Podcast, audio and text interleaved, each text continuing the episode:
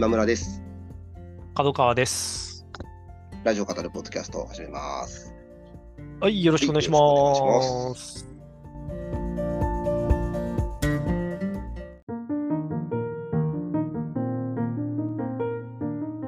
え今日はカズさんお休みで2人でとなります。はいはい。はいで、ここのところしばらく話してましたけど、うんついにあれが、あれがね、あれして、あれがあれしまして、ついにあれを優勝と言っていいという。いやーおめでとうございます。はいあのありがとうございます阪神タイガース18年ぶりですかあり。がとうございますっていうのも何目線だ まあまあでも、あのーうんね、やっぱファンとしてはそういうふうに、ね、いやほんとほんとなりますよね。うん。いやもう、ほんとね、本当まあ、カズさん、今村さんからもそうですけども、かなりいろんな人からなんかこう、メッセンジャーやら LINE やらあで、そうですか。はい、あの、うん。おめでとうという、一個一個ありがとうございますって してて、な、な、誰だろうって思いなが あ自分が。ら。いや、不思議です。このね、推し活というのは不思議なもんですよね。ねファン、ファンというのはね。ううんん。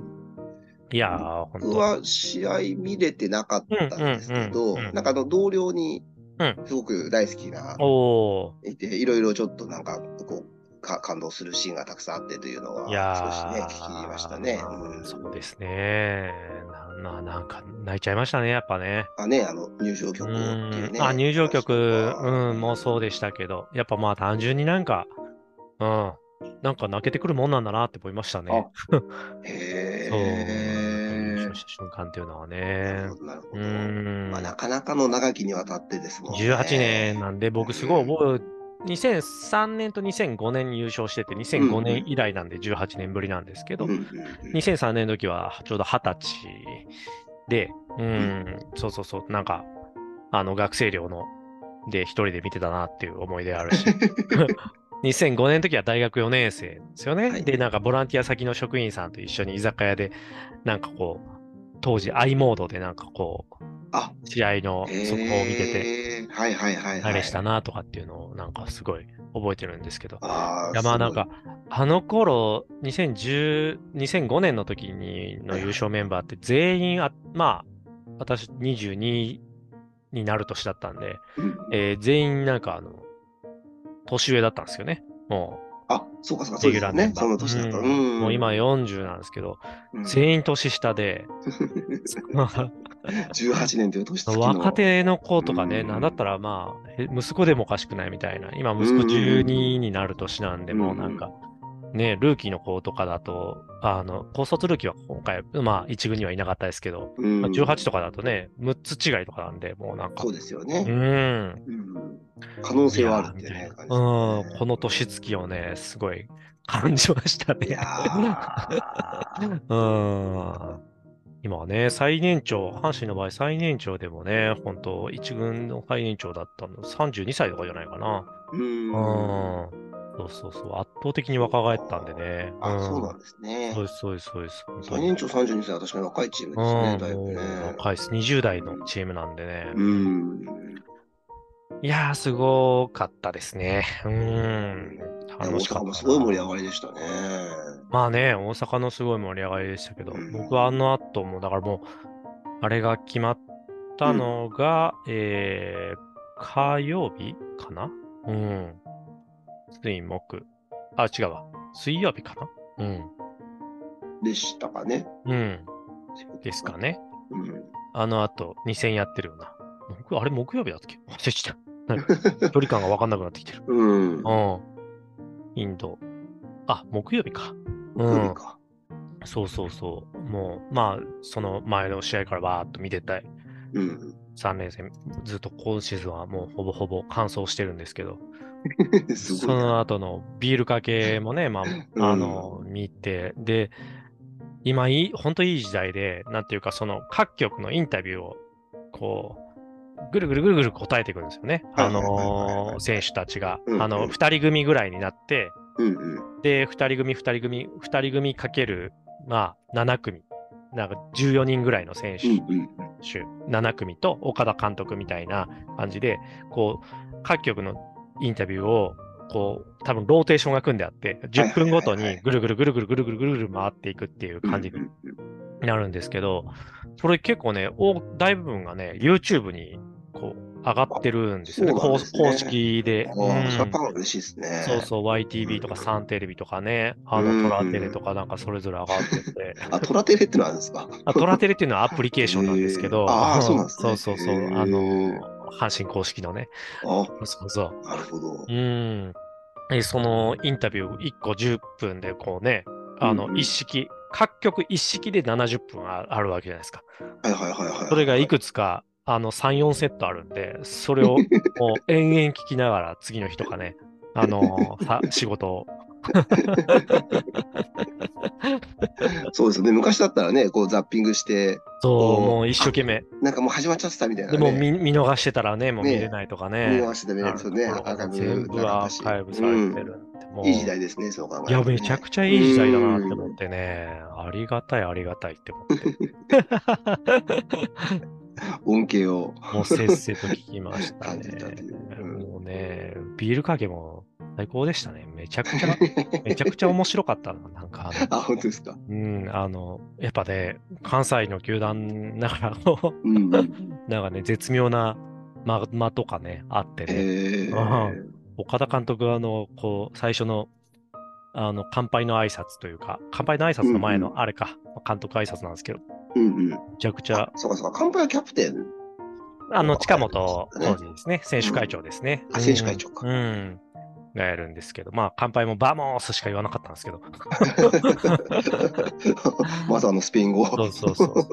あの、ミエセスっていう選手がね、阪神にはいまして、はいあの、スペ、あのーまああ、スペイン圏から、スペイン語圏から来てる選手で彼が Vamos、ねモスってこあ、なるほど。言うからあの結構 Vamos があれなんですけど、ミエセス今年来たね、なんかまあ検索してもらって、あの、こう風貌を見てもらったらわかるんですけど、もう大阪のおばちゃんみたいなね、風貌のね、あの、あの、かわいい。で、これでギャルピースとかを決めポーズとしてしやるね、へーかわいいキャラで、うん、そうなんですね。そうなんですよ。ミネセス。ヨハン・ミエセス。うん。で、彼がですね、あの、こう、ビールかけにね、ああ、の、本当だ。本 本日の主役っていうタスキをしてね、参加してた んですよ。で、それを、まあ、壇上に立った岡田監督が見て、いや、まあね、あ、あ、みえちゃん、あれよ、今日、今日の主役、あなたたち、あなたじゃないよ、みたいな感じでね。言ったら、ミエセスがそれを通訳から伝え聞いて、うん、そんなの関係ねえって言ってね、あの お気に入りのあのギャグを持ってるんですけど、小島よしおさんのえー、すごい。うんギャグをやってて、うんでそで、そうそうそう。で、それに対して岡田監督が、今、ミエセス、あの打率2割5分、ホームラン4本みたいな、まあ、ちょっと助っ人外国人としてはどうなのみたいな 成績なんですよ。はい。で、あの、岡田監督が、あの、みえちゃん、あの、今日は成績にちなんだ暴れ方をしてくださいねって言って で。でも、なんか、一度爆笑だったんですけど、それもまたなんかミエセスが、あの通訳から伝え聞いて、でまたそんなの関係ねえって返すっていうね、もうなんか新喜劇かなみたいな、なんか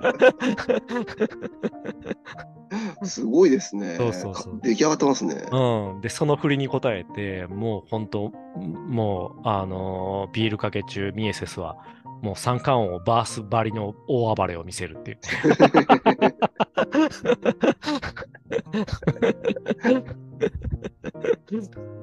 いいですね。そういうのファンは嬉しいですもんね。これも最高です。で、うんなぜかミエセスその成績なんですけど、うん。あの、もう真っ先に、もうすでに来季の契約決まってるんですよ。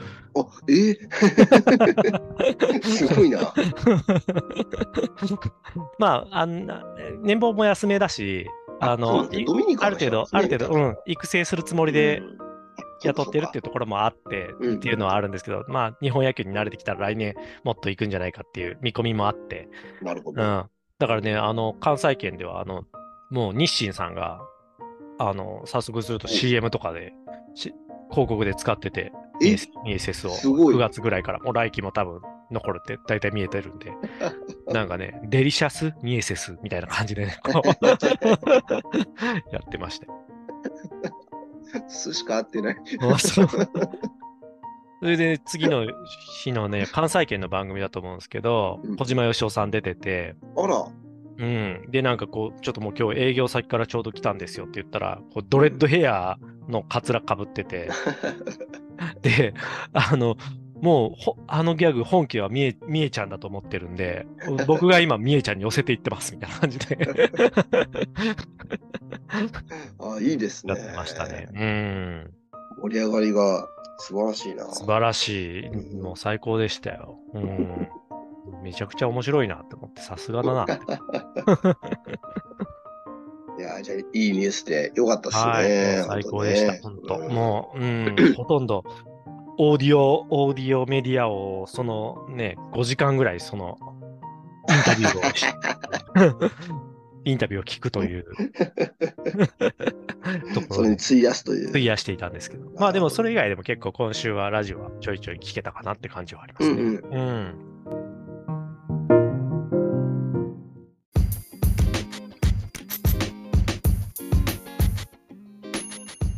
今週、あれでしたね、アフターシックスジャンクションは、あの月曜日に起きたあのブレイキンの特集があって、ああ、ありましたね。今度ね、あのうんアジア大会で、そうですね。であとまあパリオリンピックの新種目になるダンスですよね。うんうんブレイクダンス、いわゆるね、ブレイキン。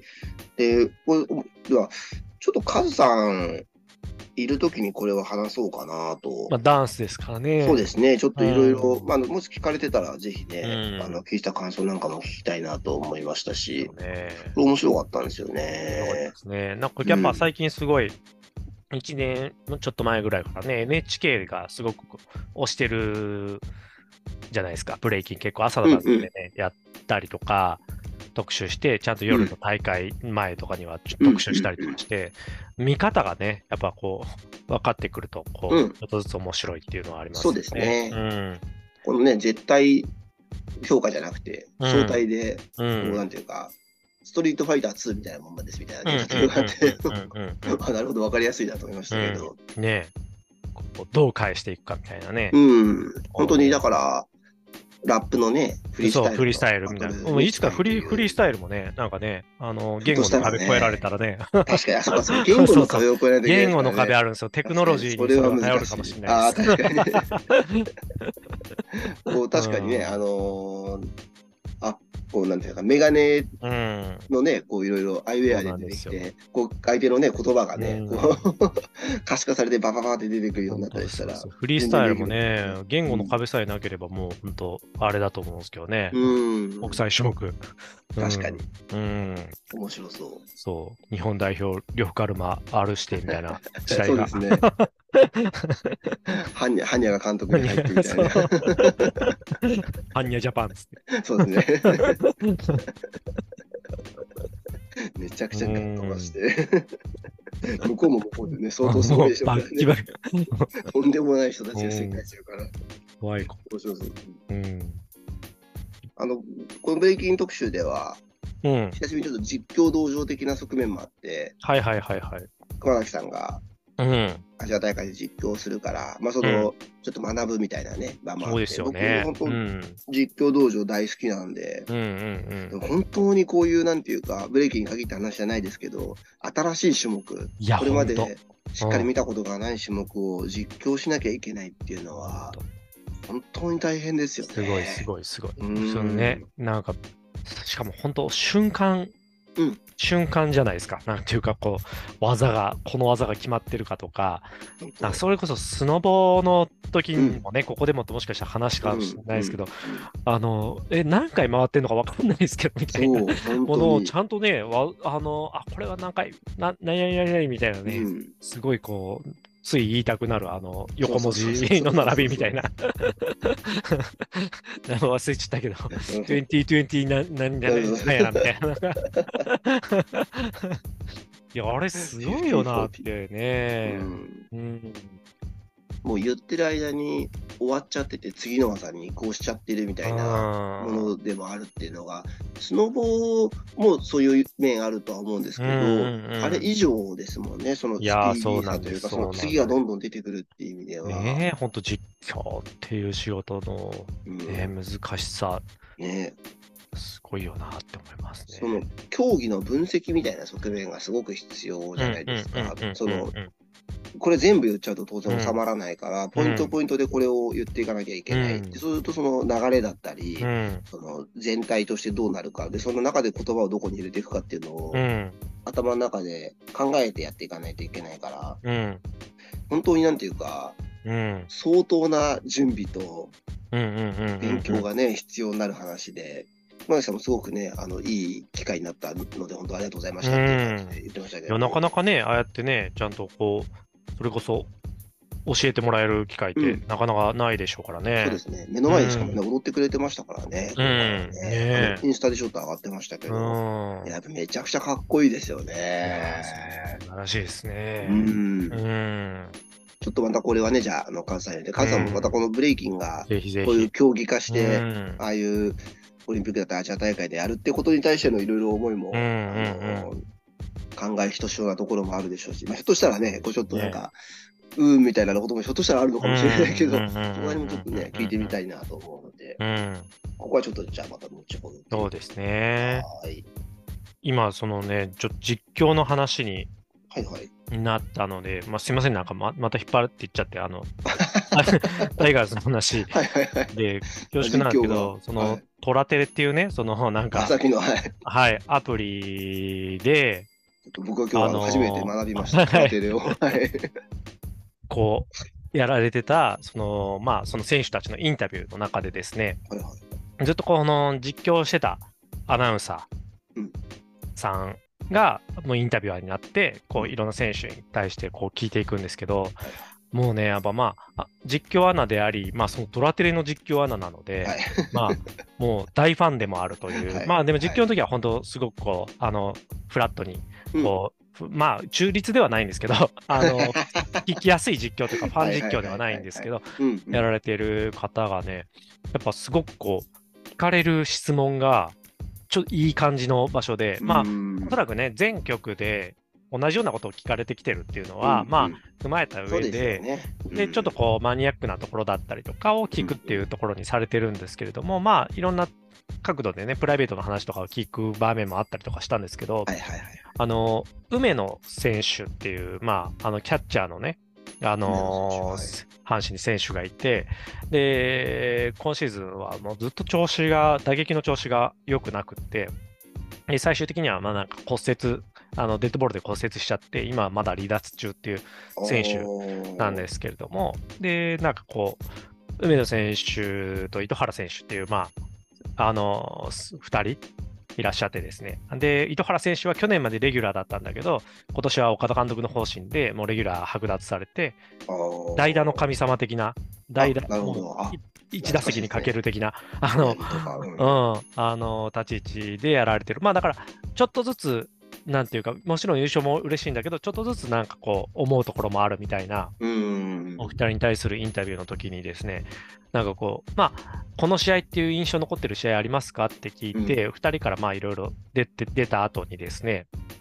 あのーまあ、ふお二人も急に、まあなんかな、ちゃんと思い出せ出せてるか分かんないけどみたいな感じで答えられるんですよね。うんで、その後で、その、多分寺西アナウンサーって方だったと思うんですけど、僕が個人的にすごく印象に残ってるお二人の場面言っていいですかっていうふうにおっしゃって、で、梅野選手は、なんかその5月の頭の方の試合で、本当もうなんか、ずっと打撃の調子が悪かったところに、9回サヨナラ、うん。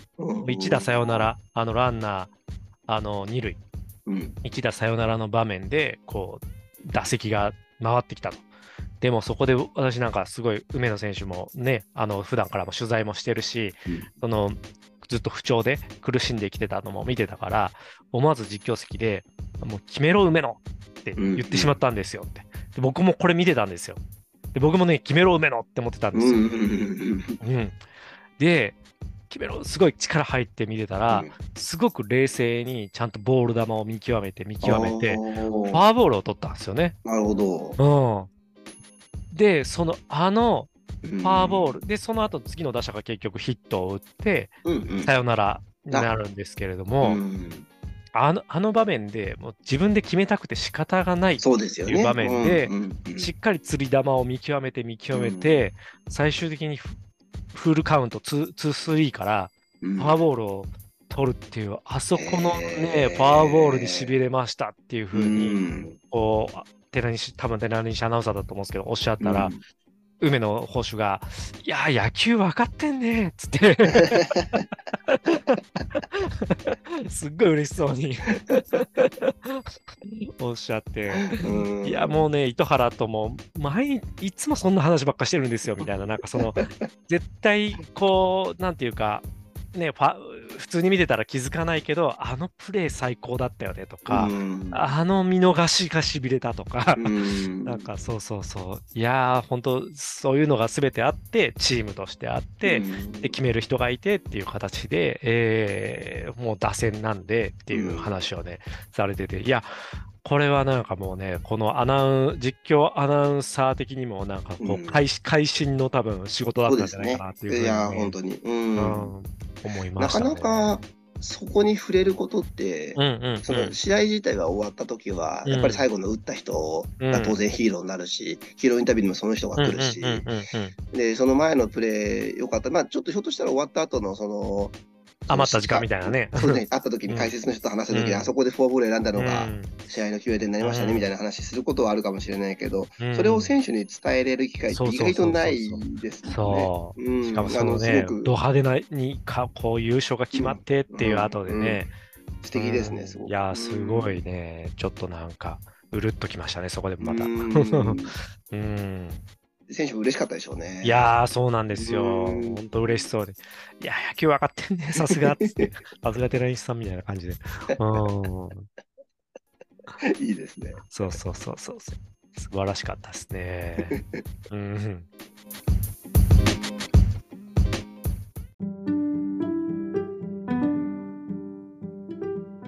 週はアトロク結構いろいろ特集面白かったですね。うん、面白かったですね。全部は聞けなかったが。うん。やっぱでも、僕、うん、あ、あ、どうぞ。うん、僕はあれですね。ジョン・ウィリアムズ来日記念特集、はい、私聞きました、聞きました。ジョン・ウィリアムズ。えー、いやー、ジョン・ウィリアムズって思いましたね。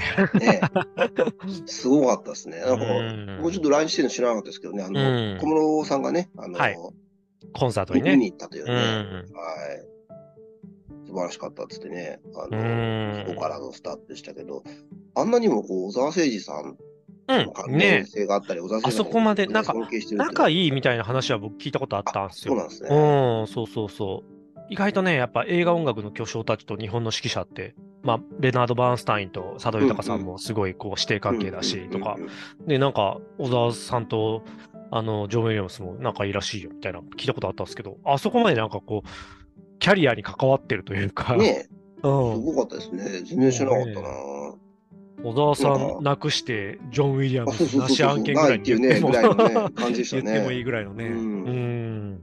1曲目にね、スーパーマン演奏して、スーパーマンを日本語で訳すと何て言うか知ってるか、うん、聖書小沢だみたいなね、こと言ったっていうね。すごいな。僕ちょっと、いまだにその、指揮者がす、凄さみたいなのが、ちょっといまいち分かってないところが。分かんないっすよね。いや、その、なんつうんですかね。いや、僕もどどういうことなのかなっていうそういう系の話としては好きで、うん、なんかやっぱ、まあ、のだめカンダピレとか分かりやすいところだと、はい、はいはい、あったりとかして、なんか、あれってね、本当すごい見てて、あ、こんなに変わるんだなっていうのを、漫画上ですけどね、あの、うん、見たりとか、あとそれこそ佐渡豊さんの、あの、僕はいかにして指揮者になったのかっていう本、僕大好きで、もうなんか、うん、この間の実は、ブックライフトークの時も実はこう、一冊、これを出そうかなって思ってたぐらいの、そうでしたか。うん、一冊だったんですけど、あのー、それとか読んでて、すごいこう、思うところはあって、ウィンフィルとかね、ちょっと一時期あの、あのニューイヤーコンサートとかやるんですよ。あの、まあ、そこで小沢さんがあの指揮したっていうのがもう本当世界的な指揮者だってなった、まあ、一つのある種権威、権威の象徴なんですけど、とか、まあ、結構何何年間か、あの、録画して、ワーワーでやってたんで、あの、見てたりとかしてたんですけど、ね、まあ、ちょっと、普段から見てないから、あの、うん、違いとかもそうそうそうそう、そうなんですよね。その、目にするものが基本多分全部すごいものになっちゃうから、あの、いい演奏だなとは思うけど、うん、うん、あの、この指揮者だからこうだなとか、そうそうそうそうそう。ちょっとわかんないな。ね、そうなんですよね。まあ、なんか、解釈とかが入ってくるとか、いうこともあるらしいんですよね。なんかこの、僕がその佐渡さんの本とかで読んでた限りだと、やっぱりこう、はい、演奏する時っていうのはもう本当に立ってもう振るっていう感じだけど、その前の練習の時に、要はこの曲をこう解釈するから、この時はもっともっとお前の楽器はこれは遅くでいいんだとか、これはもうちょっと静かめだとか、演出家っていう部分の方が、あの、強くってっていう話は。なるほど。あ、そこ、すごいわかりやすいですね。あ、そうか、そうか、そうか。話はき、そう。見え、ごめんなさい。僕らが、指揮者としての姿として、こう、そう。見る部分っていうのは、本当に最後の最後の仕上げの部分だけだ、うん、もう本当、氷山の先っちょで、なるほど、なるほど。そこまでに、この曲を公開、このオーケストラこう解釈して、うん、なんかここでもっと強くこうピアノを入ってこいとか、うん、うん、っていうのをこうやってやってでそれを披露するみたいなことなんだなって理解ちょっとしてたんですけど、でも今回のジョン・ウィリアムス聞く限り、本当ジョンが振れば音が変わったっていう。なんかそれはどういうことだろうっていうのは、ちょっとこう理解を超える世界です、ね、そうですね、うん、でもなんか、あるんでしょうね、そのオーラだったりとか、うん、そうですね、多分、ね、そういう瞬間みたいなのはきっとあるんだろうなというのはね、なんか、なんとなく想像ができるところでは、まあ、なかなか起こることではないような気も、あの、しますけどね、きっと、毎回ではないような気もしますし。うん、ね、なんかがパチッとはまった時とかね、その、それこそ観客のお、うん、持ってるこう、バイブスというか、そうですね。うん、とかもそうなと思うんですけど。うん。こう、いろいろな、ジョー・ウィリアムスの自分の好きな曲っていうので、メールが読まれて、それを流す展開もすごい良かったですね。最高です。もう何聞いてもね、うん、もうなんか。本当、ね、何聞いてみ さんも言ってましたけど、本当1音目から何の曲かがね、うん、あの、パッて、シーンも思う、シーンがあの映画のね、こう、うん、ビジュアルがパッと出てくるっていうね。本当ですよ。イントロ・ザ・ジャイアントですよ。いや、本当ね。でも歌村さんまさにでかいって言って。そうでかいって言ってました、ね、言ってましたよね。うん、いや、もうでかいよなって。すごいですよね。もう結構ねあ、もう知らなかったやつもいくつかありましたね。ホームアローンとか知らなかったですね。うん。でもそうですよね。確かに。そうか、これもだったのかっていうね。あれもこれもですよね。うん。えー、まあ、本当僕、あの、実はジョン・ウィリアムスで、ジョン・ウィリアムス全集っていうサントラというか、まあ、あのアルバムも持ってたんですけど、実は単体で買ったサントラは2枚あって、うんうん、で、1個がね、アミスタッドっていう、うん、映画の。アミスタッド？うん、これスピルバーグですね。あ、うん、そうですか、ちょっと。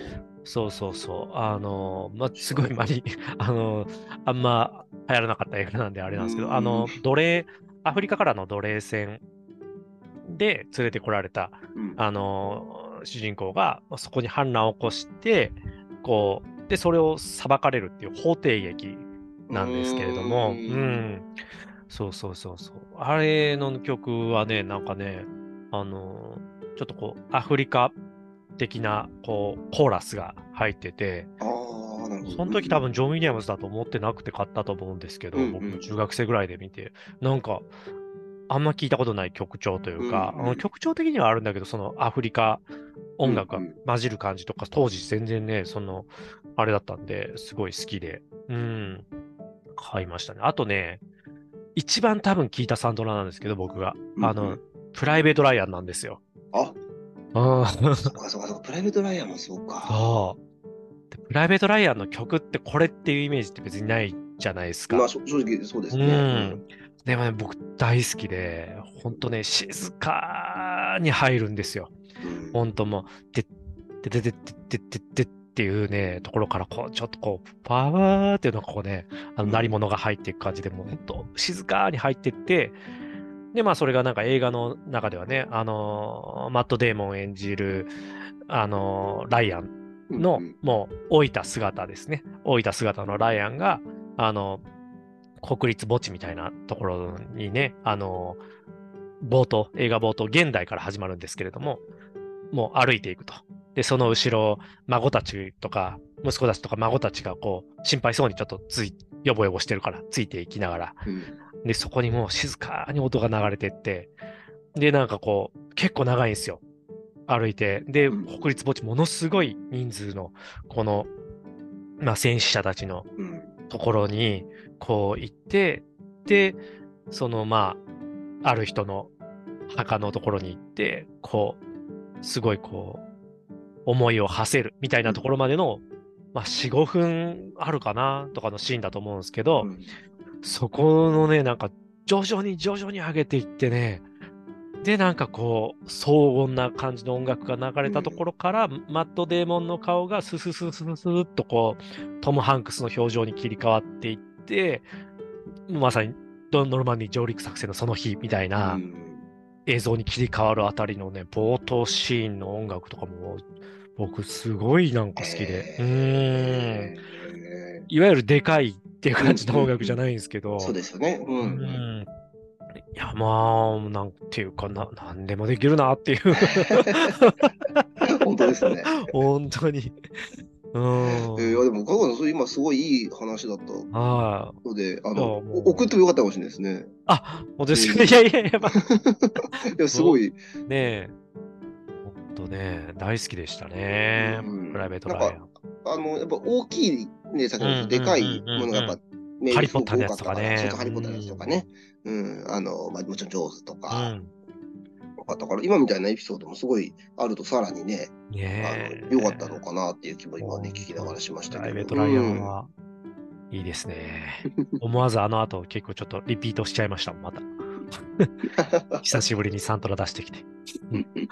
いいですね。うん。でももう97歳なんですね、本当にね。年ね。うん。いや、まあ、もうちょっと頑張っていただいて、映画映画音まあ、僕、久石譲さんももちろん好きですし、やっぱいいですよね、映画音楽ね。うん。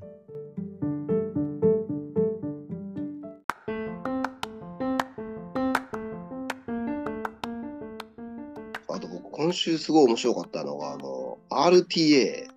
あ、これ聞けてないんですよ。リアルタイムアタックって、ね、これ、2ですよね。はい。ゲームを最短でクリアする人たち、あの走者と呼ばれてるらしいんですけど、うん、走る人で。走者と言われてるらしいんですけど、の、まあ、日本大会に出てきた人たちをお呼びして、それぞれやっている競技について話してもらうというものだったんですけど、うん、これ以前もここでも話をしてこういうのがあるっていうの特殊だったんですよって話した時に、うん、ちょっと何のゲームだったかわからないですけどこういうあのあのゲームをなんかこの人はなんか何秒でクリアする、そうそうそうそう。みたいなこと言って、で、なんか、なんだっけ、なんか。異次元、なんか、あの、普通だったらな何時間とかのやつが、うん、な6ね、そうそう、6分とか、秒。秒とかなんか、なんか40秒とか、そうそう、えそうそうそうそう、すごい。え？みたいな。お二人がすごいいいリアクションしてくれてるの すごく覚えてるんですけど、そう、で、今回は、あの3人来ててですね、でお一人があのジオゲジオゲッサー、うん、ジオゲッターだったかな？ジオゲッサーだったかな？グーグル、グー。グルアースだったかな？グーグルマップだったかな、うん、のあの場所がランダムでポって出てきて、はあ、それがどの場所か当てるっていう。えそれは画像として出てくるってことですか？画像として出てくるんだあの、ストリートビューとして出てくる。ストリートビュー、ストリートビュー、そうそうそうそう。ああ、えー、で、一応今回は、あの、国を当てるっていう、あの、やつだったらしいんですよ。うんうんうん、で、その、なんか公認プレイヤーは日本に今、日本に4人いるらしくて、そのお一人が出てきたんですけど、なんか、ままあ、もちろんかなりのその知識というか、うん、あのあとはもちろんコツみたいなのがあって、まあそのまあ、もちろん言語一番大きいですよね。日本語の表記があれば、まあ、基本的にも日本以外ないし、とまあ、ハングルとかも分かりやすいんですけど、そういう言葉ももちろんあれですけど、その場所の風景とかいろいろなものから、それを当てる、まあ、とんでもない能力を持っている方が 集まって、でなんかそういうゲームあるらしくて、もうすでに。あなんか今調べたら、そうですね、なんか出てきますね。そう、皆さんやれるんで、そうそう、やってみてくださいって感じだったんですけど、確かにね、すごい面白そうで、なんか歌丸さんがその話聞いてて、なんかあのシャーロック・ホームズみたいだねね。ね、でもよ、なんかその探偵感ありますよね。そうそうそうそう。本当それこそこう、この木は広葉樹でとかそういうことですよね。うん、あの想像するに。太陽の位置とか、うん、そういうのも、うん、ヒントになるって言ってたんですけど。やべえな。そう。なんかホームズがね、あの最初に会った時に、ワトソン君は全然気づかなかったことは、ね、彼はこうこうこうだったから、こういう従軍歴がありみたいな、ね、そうそうそうそう、こういう仕事だよみたいなね、よく当てるシーンありますけど、あのあんな感じに、あの、ですね、みたいなふうに話してましたけどね。そうあとね、もう一もう一人はあのドラゴンバスターというファミコンのゲームがあるらしいんですけど、まあ、そのゲームの RTA 奏者の方で、でなんかこの人はすごいいいエピソードを持ってたんですけど、その子供の頃に、そのドラゴンバスターっていうゲームが好きでやってたら、うん、その父親の、この人は女性の方だったんですけど、あの職場の同僚が家に来てて、うん、でこのゲームおじさんも得意なんだよっつって。やりだしたら、なんかすごい自分が知らないこう上から飛び降りながらまとめて敵をこう一気にやっつけられるみたいな技を、うん、なんかそのおじさんがやって、うんうんうん、それものすごい衝撃で、はいはいはいはい、なんか別に裏技ではなくて、自分の説明書とかに書いてある技ではあったらしいんですけど、まあ、ちゃんと説明書で読んでなかったから、うん、それでなんかすごいみたいになって、うん、もっと突き詰めたいと思って、なるほどもうずっとやりまくってたらしいんですよね。で、しばらく経って大人になってから、これ RTA というものがある程度知って、うん、でこのドラゴンバスターがやってる人がいると。で、ひょっとして、私これドラゴンバスター早いんじゃないかってなんか思ったらしいんですよね。はいはいはいはい、はい、エントリーしてみたら、まあ、出れて、うん、で今回なんか補欠みたいなポジションだったらしいんですけど、うん、あのプレイするチャンスが時間のあれで与えられて、うん、で確か2位かなんかになったんですけどへでなんかその自分がこれまでただただ好きでもう無駄だとしか思われてなかった行為が、うん、その大人になってからあれ？これひょっとしたらすごい能力なんじゃない？って気づくみたいな。しかもそれを開花するのが、うん、その時1回しか会ったことないおじさんらしいんですけど、すごいな。だったみたいな、すごい、めっちゃストーリーいいねみたいな。人生のセレンディピティ性が何重にも。本当に。すごいですよね。めちゃくちゃ面白い話で。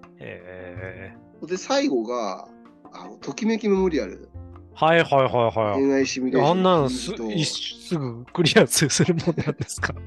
で、時メモを目隠しして、クリアするって、しかもあの藤崎しおりさんっていうね、その時メモで、まあ、一番、まあ、ある種のラスボスですよね。うん。そのしおりさんを落とすと、まあ、一番難敵と言われてる、まあ、キャラクターですけど、はいはいはい。を目隠しして、まあ、最短で落とすと。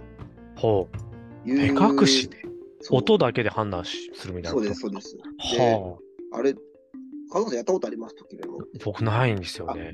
あのですね、あの平日と、うん、この土日を繰り返すんですよ、基本的にコマンド的には。はあはあはあ。平日やる平日でいろいろ約束したり、交換であげて、土日でデートにこぎつけて、みたいなことですか、そうだし、平日はですね、能力を上げる時間なんですよ。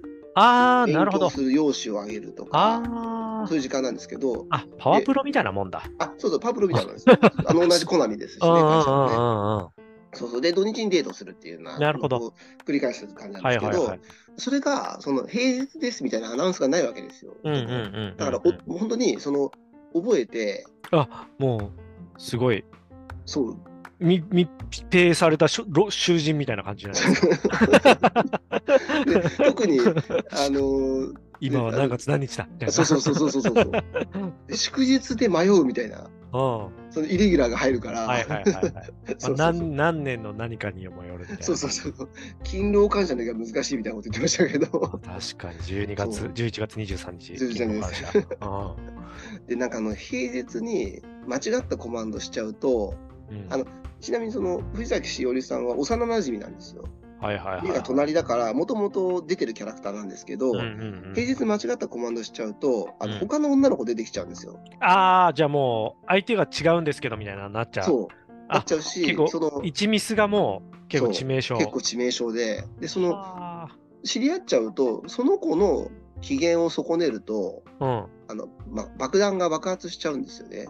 爆弾そうすると、そうなんかね、あの 不満の爆弾みたいなああ、なるほど、なるほど。で、その、その子その子自身を別に狙ってないんだけど、うん、その子が不満を抱えて爆発すると全員の評価が下がっちゃうんですよ。なるほどなるほど。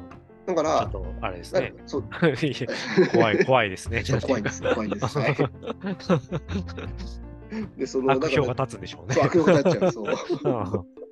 他の子にいかに合わないかっていうのもすごくポイントらしくて、あそうなんかね、あの、平日間違ったコマンドしちゃうと女の子が出てきちゃうんですよ。言い方が失礼っつってね、言ってましたけど。そう、それで、それでも、あの、それもうまくクリアして、最後の最後に、卒業式の日に、あの、その校庭にある伝説の木っていうところで、はいはい、誰かに告白されるかされないか、される場合、誰かっていうのがそのゲームの最後のあの画面なんですけど、その最後に藤崎しおりさんがこう出てきて、うん、でこうあのやり取りがあるんですよね、うんうん、クリアする時のセリフを、うん、それを丸暗記しててそれを全部あの主人公側、まあ、主人公側がコマンドで出てきて、藤崎しおりさんのところは声優さんがこう喋ってくれる。とそれを全部完全再現して最後あの読んでくれたっていうあの のこのコーナーの中で なんかやっていただいてもいいですか？みたいなことを歌村さんが言ってなんかむしろいいんですか？みたいな。感じになって。これが電波に乗ってしまっていいんですか？いいんですかっていうってやるんですけど、えー、いやすごかったですね。僕結構、あの好きで中学生ぐらいの頃からですかね、うん、あのやってたんですけど、うん、結構ハマって楽しんでたんですけど、まあ、懐かしさも含めてね、すげえ面白かったですね。あのこんな人がいるんだなっていうごいなあなんか、うん、遊びってすごいっすよね、なんか。すごいですね。話題、いろんな遊び方があるもんだな。あ本当に。RTA とね、競技自体の面白さもすごくあるなと思いますし、あのやっぱアクションゲームが基本的に多いんですって、こうマリオ的なものが。だから、こういうシミュレーションゲーム的なものでやるっていうのは、まあ、あの、少数派ではあるらしいんですけど、そういう楽しみ方もあるんだなっていうね、すごく面白さがあって、ちょっと RTA 自体にも興味が湧いたなって、新しいカルチャーをね、すごくあの教えてもらえる機会になりましたね。なるほど、面白い。今、ジオゲッサーをダウンロードしてみたんですけど。あ、すごい。うん、これ、分かる気全くしないですね。そりゃそうですよね。でも本当にね、彼、その出てた人なんかは、うん、あの本当になんかすごい細かくどこまでみたいなのも分かるものもあるみたいなこと言ってましたね。ええー、近所と近所とかでも分かるって自信ない？近所とかでもね、分かる気しないなと思うんですけど、なんかね、あの、で本当にほら、目印がないような、あの、ど田舎の道とかの可能性もあるじゃないですかみたいな。それでも大体分かるんですよみたいな話をしてて。あ、でもジャパンとかのモードもあるんだな。あ、そうそうそうそう、そうなんです。あの、区切れるらしくて。ジャパンでイージーでやってみたらあれなの。へ逆にあの国道沿いとかもあの逆に難しいかもしれませんねみたいな話をしてた。あの同じちょっとね同じようなあの風景が。国道沿いそれこそねえ。びっくりドンキーやって夢はあってみたいなね。ね大体もう、ね、ラオックスあってみたいなね。うん、これどこの国道沿いかなみたいな。いやー、そうね。面白いですね。そうなんだ。いや、それ分かるもんなんだな。ね、あでもヒントが隠されてるんだな。うん、なんかそうみたいなんですよ。これはね、見極め方みたいな。絶対分かんないじゃん、これ。これイージー、イージーモードの日本でこ、こんなん出てきたんですけど。わからねえ。見せてくれてますけど、画面を。普通のただのちょっと、そうですね。田舎道というか。そうですね。うん。舗装、舗装はされてるけど、みたいな。舗装はされてるけど、みたいな。え？ー、すげえな、ちょっと。うん。何をもってイージーと言ってんだろう。確かに。うん、今なんか看板があるからこれにヒントがあるのかなって思ったら立ち入り禁止って書かれてる、ねうん、あ、全然ヒントじゃない。え？あ、でもこれあれか。Google マップだから、この写真だけじゃなくてぐるぐる回れるんですね。あ、その360度。視界を、視界を360度切り替えられるんだ。あ、で、動けるんですね、一応。あ、そうかそうかそうか。さらに動けるんだ。あ、だからその中でいかに動き回っていいんだ、さすがに。その1画面だけじゃないんですね。まあでも、本当のプロはもう1画面でパーンっていくのかもしれないですね。ねあの本当に RTA で出場してる人たちとかそうかもしれないですね。なるほど。あなんかでも最近ね、ちょっとメディアでも、僕、他のラジオでも確か聞いたことある気がします。うん、結構、あ本当ですか？出てるのかもしれないですね。確か？になんか、初めて聞く話がなかったし。うん、判定的なそうですね。感じありますね、本当に。ここはどこだみたいな、なんか、でもなんか、現実だと絶対にない、急になんかこう、どっかにワープさせられて、ここはどこだろうって、なんか。さすがですね。歌丸さんと全く同じこと言ってますよ。そうですか 本当にそう言ってましたよ、まさに。そういうことね、あのありえないわけじゃないかもしれないから。目覚めたら全然違うところにいて。ここはどこだろうってなるみたいな。そうまずなんか本当こういう動きするだろうなっていう動きを今僕が なんかしててうろまずうろうろしてみるみたいな。あ民家があるみたいな、だからやっぱ酔っ払ってあのーうん。横浜で本当に全然どこだろうここってなったことがあったらしくて。確かに確かに、うん、そういうことはね確かにあの日常あるあるあってあるある人もいてもおかしくない話だから。うん。みたいなねいやこれはでも VR とかでやったらもっとこうすごいかもしれない、ね、そうですね。VR だったら面白そうですね、うん、ね 不安だろうな。怖い。ど。こだろうここみたいな。うん。めちゃくちゃ怖い人たちいるんだけど、みたいな。メキシコのなんかね、やばいとこみたいなのがあった。超怖いな。あとなんか、Google のその、車あるじゃないですか。はいはいはい。なんかその車種とかでも、結構ヒントになるみたいな話がそうなんだ。僕にはもう、ね、全部ね、あの、ナンバーにはぼかしが入ってるから、うん、あ、ナンバー見れたらもうね、ほぼほぼなのになとか思ったけど、そういう車種とかなんですね。なんかね、その、撮影してる車が、このエリアではこれだみたいなのが、まあもちろんその人たちの知識としてですけど、なるほどあるらしくて。うん、すげえな。いや面白いな。やっぱなんかで電柱とか、あのそうですね。なんだっけな、なんかそそういうものでも、あのやっぱ大きなヒントがあるみたいな話もやっぱしてますね。それはな、うん、電柱はなりそうですね。電柱になんかいろいろ書いてあったりもしますよね。書いてありますよね。うん。はははは。いや、なるほどな。あ、うん、なるほど。うん、面白い。これ夢中でやっちゃいそう。ね、ちょっともうすでに。うん。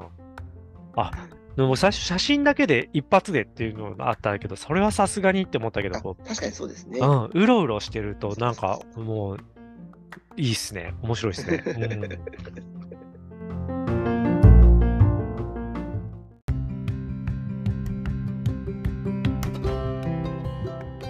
地点いきましょうか。はい、地点ですね。地点はあのー、先週と今週とゲストが豪華っていうね、話からで。ああ、もう、酒井雅人さんが。ね、酒井雅人さんが、今、ビバンで、いや大人気の。ねビバン、ちゃんと全然やってることもいまいち知らなかったんですけど、見ま、あ、もう7話まで見ましたよ。このこれきっかけに。そうですか。はい。これあ、日天きっかけで。日天きっかけに、もう追っかけ始めまして。嬉しいですね。はい。日天をきっかけに、ビバンを見ました。はい。まだあと2話ぐらいありますね。8、9があって、シャープ9ですか？そうですね。シャープ9、そうそうそうそう。言ってましたね。そうそう俺使おうシャープ9ですね。シャープ9はまだで、8、9追いついたらなんですけど、家族でも見てるんで、今ね、あの、本当長男があの試験期間に入ったもんで、ちょっと8、9、10、今日放送される10も含めて、うん、えっ、ー、と、来週見ようと。なるほど。もうだネットニュース要注意ですね。そうですね。今までもね、ネットニュースちょいちょいなんか話題になってたの、これかみたいな感じであったんですけど、うん、それまではもう全くもってその、あの、書いてある文字列の意味をが脳に入ってこないというか、モニターだとか、なんかテントだとか、あ残っちゃうみたいな感じだったんですけど、もう意味を理解してしまったら、あのもう見出しネタバレをされる可能性がそうですよね。気をつけないあるので、そうそうそうそうそう。うん。我が家は本当すごくハマっていて、ああ、そうなんです、ね。1話目からしっかりね、あの、見たんですけど、この間ね、TBS のブランチパークだったかな。はいはいはいはい。TBS 裏あたりにある、うん、TBS の番組とコラボするカフェみたいなのがあるんですけど、そこであのビバンカフェってのやっていて、うん、予約して妻と行ってきたんですけど、えー、カフェ？はいあのねドラム特製の、うん、なんかちょっとこうなんていうんですかねタコライスみたいなあとかあとその、もんじゃやったら食べますよね。そう。で、あの、それもあって僕、妻とね、もんじゃ食べに行きました。あの、公安のね、あのメンバーが、そうそうそう。やたらもんじゃ食べてね。でももんじゃまるっと残していくぞみたいな。そうそうそうそうそう。焼いてる最中。もんじゃ残ってあれ思いますよね。結構ね、まだ大量残ってるから。大体もんじゃ食べられない。あんまちゃんと食べられない。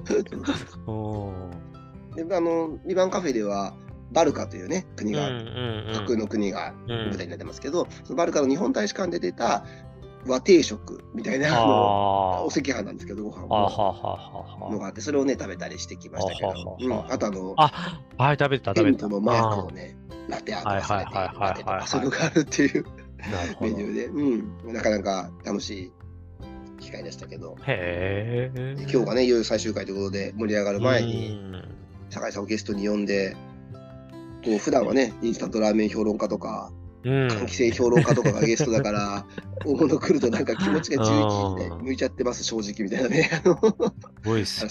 してましたね。えー、すごい。いや、でも、いや、僕、あのね、あのインタビューというか、その、ゲスト会、にしてのゲスト会は先に聞いたんで、はいはいはいはい。なんかまあ、あ、新しいドラマ、酒井さん出てたんだ、ぐらいの感じで、での、モンゴルロケとか今時するんだみたいな。いや、かなりね、今回は気合入ってますよね。お金かけてんだなとか、うん、なんか思って聞いてて、うん。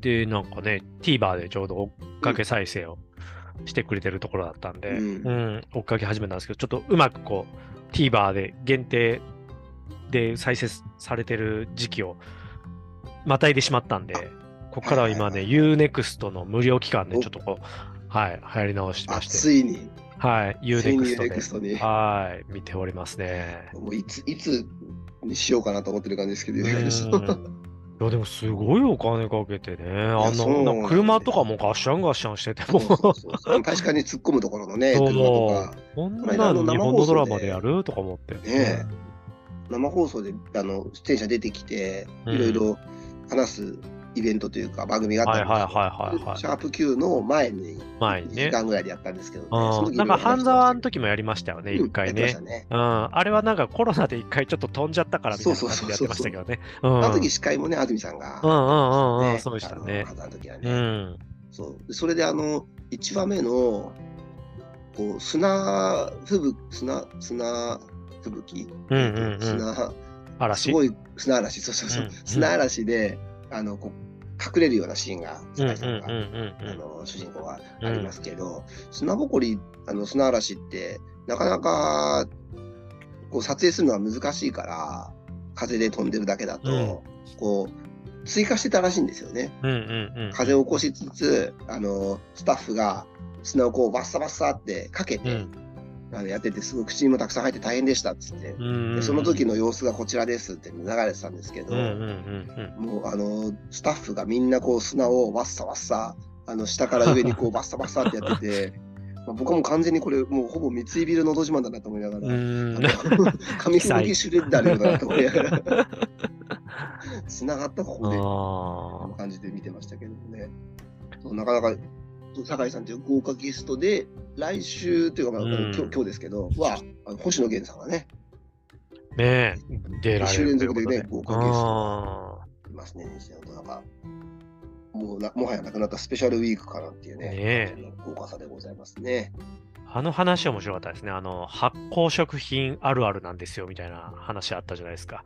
あ、なんか、はいはいはいはい。うん。あのね、モンゴルで、そのアーロールっていう、なんかその発酵食品が あって、はい、もうそれぞれモンゴルのスタッフたちが、こう、自分たちの家で発酵させたものとかを、うんうん、多分日本でいうみ味噌、まあ味噌ね、もう今自分たちでやってないですけど、はい、あのまあ韓国でいうキムチだったりとか、そうまさにまさにそうですね。ね、うん、だと思うんですけど、あの、で、なんか、酒井さんがすごい、そのアーロールが好きでってなったら、なんかいろんなスタッフが食べさせ、うんうん、おうちの食べてみろ、うちの食べてみろ。はいはいはいはい、はい。で、なんか、それは本当、世界中の発酵食品あるあるなんですよって安住さんがおっしゃってて、手前味噌ならぬ、それは手前アーロールなんですよ。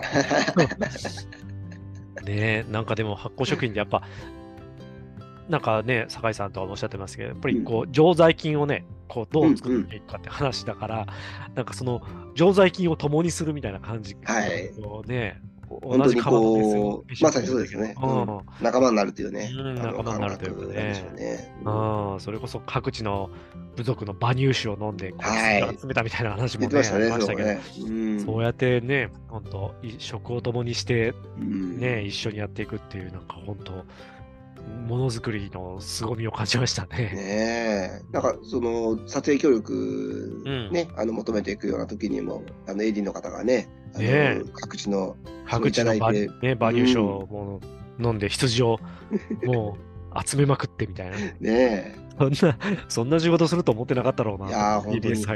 ね正直ちょっとね、その口合う合わないとか、その中に合わないっていうのもあるものだと思いますし、僕は結構あの好きなものと合わないものと激しい、あの方なので、あのああいう発酵食品に関しては、なかなかその仕事は厳しいかもなと思いま うん。いやすごいなまあでも、うん、日展きっかけで、うん、家族でワクワク体験させてもらってます。ビバンを、ビバン。なかなかえぐいシーンも出てきて、次男、じね、次男とかもなんか、あの、ね、次男とか割とでもそういうの好きだったああ、そうなんですか。やめといたらって言ったら、うん、見たい見たい。へえ。うん。そう、結構ね、あの、まあ、もちろん、ある種のスパイ活動的な、諜報員的なことをね、する立場ですからね。まあ、なかなか躊躇なく、こう、撃ったりもね、しますし。あんなね、あんな人殺す主人公なんじゃないですか、今まで、ねうん、普通にこう連ドラでね、テレビでっていうのは、うん、少ない気がしますね。うん